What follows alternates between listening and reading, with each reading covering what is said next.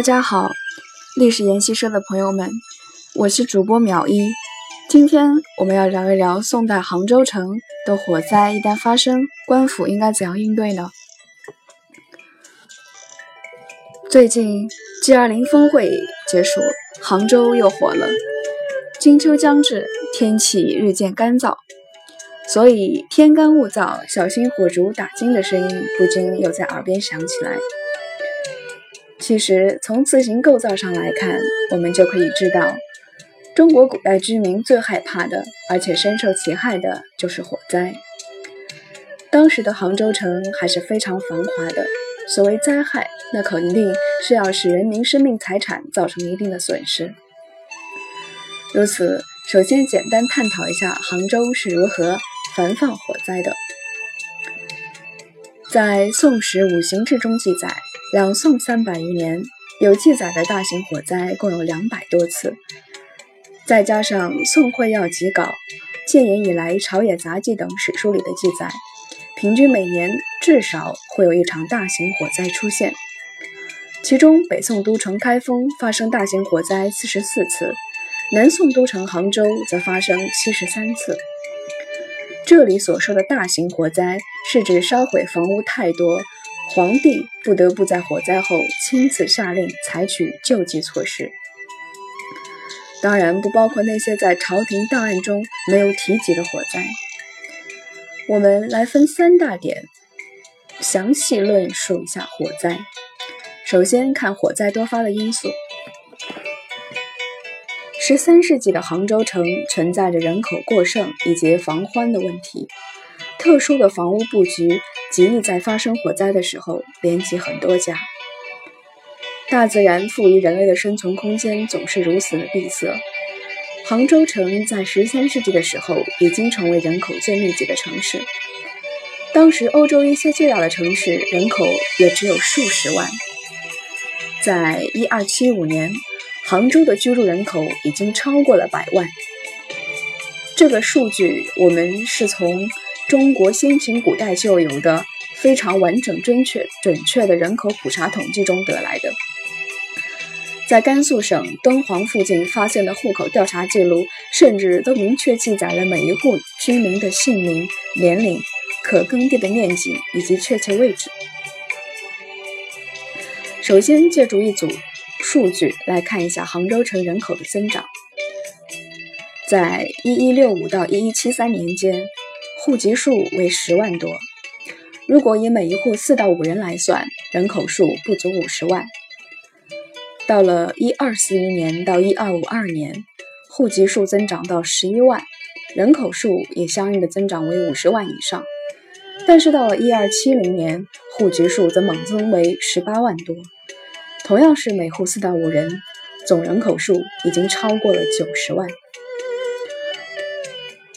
这些数据表明，从一二五零年到一二七零年，仅仅二十年时间，杭州城的人口急剧增长。《孟良录》中曾经有人说道：“杭州人烟稠密，城内外不下数十万、百十万口。”在南北宋之交，北方人口大量南迁，难民大量涌入杭州城，他们多被安置在佛寺及其周围。虽然也新建了大量新屋，但由于人口在持续和极其迅速的增长，住房问题一直得不到解决。而杭州城因为四面有湖泊、河流和山林，所以城市的发展空间非常有限。在一二七零年左右，城郊的人口密度达到了每英亩两百人。城中则因为一些贫民区的密度则增加到三百二十四人，平面空间得不到延展，自然而然的在立体空间上就得到了相应的发展。那么他们的房屋又是什么样子的呢？因为建筑用地极端匮乏，人口在不断增加，势必要求建造多层楼宇。意大利马可波罗之后若干年描写杭州的鲍丁南写道。当时有十到八层的高楼，这些房子正立面均极其窄小，进深却很大，一家基本上住一层。所以房屋之间都是非常连接紧凑的。因此，一个外乡人如果走进杭州城，他印象最深的就是城内鳞次栉比的建筑，气象非凡。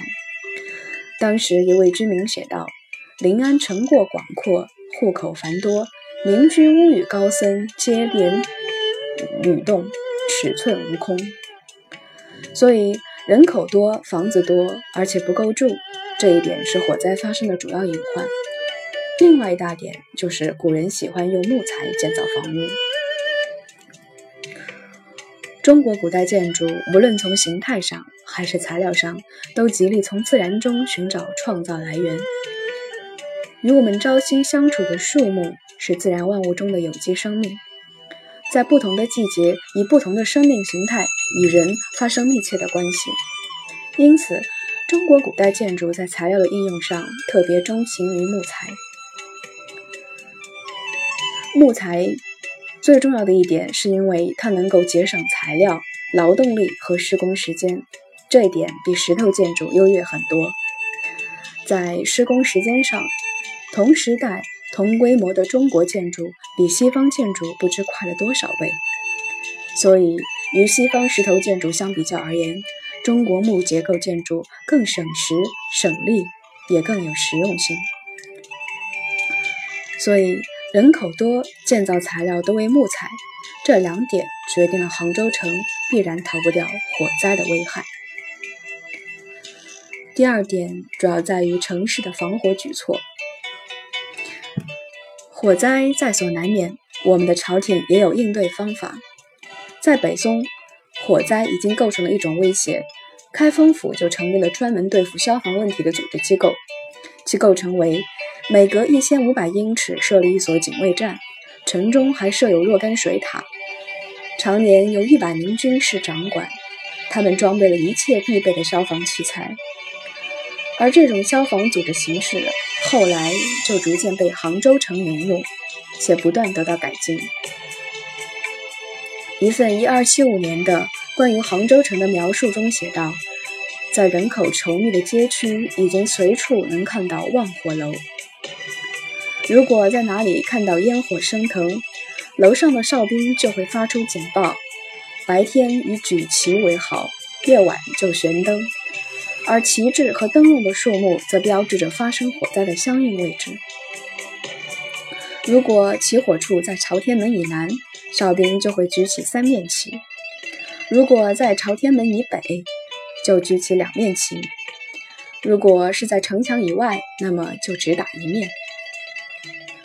而且为了防火，杭州城也被划分成若干个区域，区内总共可以分成不同的形式。城内有十四个区，城外有八个区，而且都配备了不同人数的消防军卒。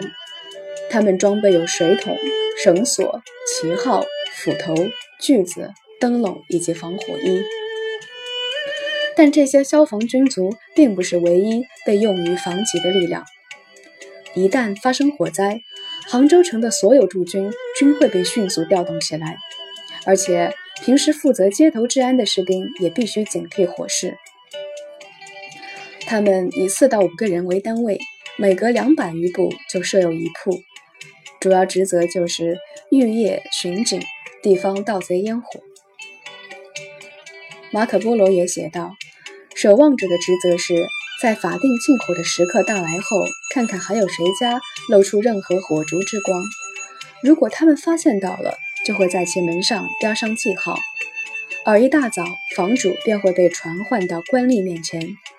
如果举不出正当理由，便会受到惩处。同样，在法令禁止的时间内，如果他们发现有任何人在街头乱走，亦会将其拘捕，并于次日清晨将其押送给官吏。在我国历史上，很早就把防火安全监距和防火通道作为一项重要的举措。墨子背城门中有过记载，城门内不得有事，意思就是说，在城门内是不许建筑房屋的，因为防止城门失火殃及城内。同样，在西汉时的长安也有一定的规划，唐朝长安的道路相当宽敞。从遗址实测来看，最宽的宫城前横街有两百二十米，东西南北一般的街道宽也都在四十到七十五米。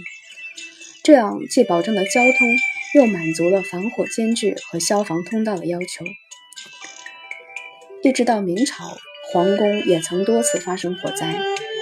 曾任过礼部尚书的余继登在典故记文中说道：“明世宗朱厚熜提出过皇宫中要扩大防火间距，保持通道宽敞。他说，宫中地暗而屋重，且冠以通洞，所以没有火患。”今所毁者不须依旧事，未毁者良为规划。意思就是说，房中的一些房屋要进行一些改造，把它们之间的空余间隙扩大，这样才可以有效的防范火灾。在嘉靖三十六年，也就是公元一千五百五十七年的时候，三大殿——奉天殿、华盖殿、景深殿——第二次被全部烧光了。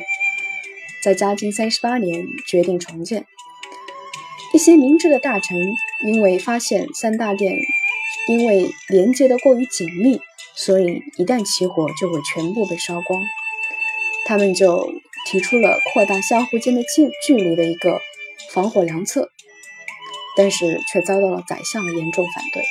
他坚持要在原样基础上重建，只是改名为皇极殿、中极殿以及建极殿。结果不到三十年，在万历二十五年，三大殿第三次被烧光，前后相隔不到四十年。同样，南宋绍兴三年，也就是公元一千三百三十三年的时候，高宗皇帝在严令火禁的诏书中说道：“备火处每自方一百间各开火巷，约扩三丈。”也就是要求建筑之间的距离要扩大。在绍熙间，徽州知府袁府曾经就把消防作为一项首要任务来抓，建立了防火的防鱼员和救火的前火军卒，并且配置了一定的消防器具。理宗的时候，鉴于火灾危害甚烈，既然将修火阵列入训程二十二条，训令守而勿失。手臂装守，作为对城僚的职务要求。杭州城内几乎没有哪一年不闹火灾，有时候一年也能闹出好几起。当时一位从北宋开封府来的难民提倡，在一一三二年六月的一场大火中，火势在一个小时内便波及近两英里。这与当时房屋紧凑的格局和木质材料有很大的关系。同年八月，当局准许火灾中的受害者去城边小山的佛寺安身。所幸，当时政府也告示，凡贩卖竹子、防雨草席和木板等能提供临时安置设备的商贩，可免于征税。而且之前提到的贫民窟的房子也无需交税。朝廷还拨出一百二十吨大米赈济穷人。类似的措施在每次火灾过后都可以采取，而且对于竹子和木材的征税也会解除，其期限或一年，或为数月。城中居民长期为火灾担惊受怕，有鉴于此，皇帝不得下令严禁传播发生火灾的警报，政府也不得不采取措施防范盗贼，因为“趁火打劫”这个词不是。虚的，有一些居民经常要趁火灾爆发、人心惶惶之机动手行窃，而这些都是要被军法从事的。所以要谈到第三点，就是火灾的刑罚。火灾对社会危害巨大，我国历代统治者都十分注重以刑罚这一个武器来防止这种危害的发生。我国自周朝开始就制定了有关失火的刑罚，各个朝代的刑罚也不一样。两晋的时候，甚至对火灾处罚进行了一定的细化和量化，《晋书·刑法志》中就明确到，故意放火烧私人或官府的房屋，要处以死刑，并抛尸街头，而且因为用火不慎造成严重后果的，也同样要处以死罪。时至清朝，对于放火罪犯始终是极其严厉的，轻则充军，重则枭首。顺治二年曾规定，放火故烧人屋者充军。如果说是烧粮仓，则要正犯枭首示众。所以说，清代对失火的惩罚还是非常严厉的，虽然多以赔偿杖刑为主。但是，一旦粮烧了粮仓、宗庙、宫闱，处罚就更加严厉。《大清会典》中记载道：如仓库内失火，则要杖八十，徒二年，也就是处以两年的有期徒刑。总的来说，各个朝代对防火的处罚还是很严格的。但是人祸可防，天火难防，还是需要政府有一定的。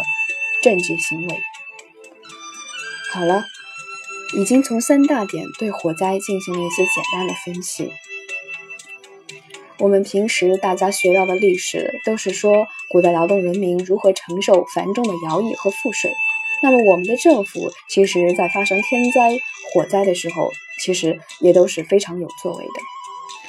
而且火灾面前人人平等，民众的房屋受到了火灾的威胁。皇家的皇宫也经常会受到一些威胁，这些我们以后慢慢谈。